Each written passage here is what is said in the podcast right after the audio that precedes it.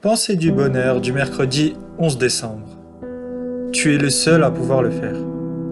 Quels que soient tes rêves, tes ambitions, tes objectifs ou même plus généralement tes projets, ils nécessiteront forcément de l'application et des efforts de ta part.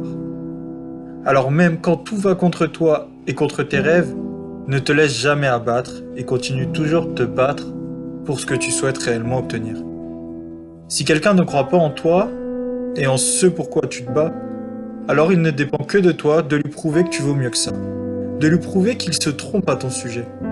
Tu es le seul à pouvoir le faire, tu es le seul à pouvoir mettre en place quelque chose à quoi tu penses. Tu es le seul également à pouvoir faire vivre tes rêves. Alors n'oublie jamais de croire en toi et en tes compétences.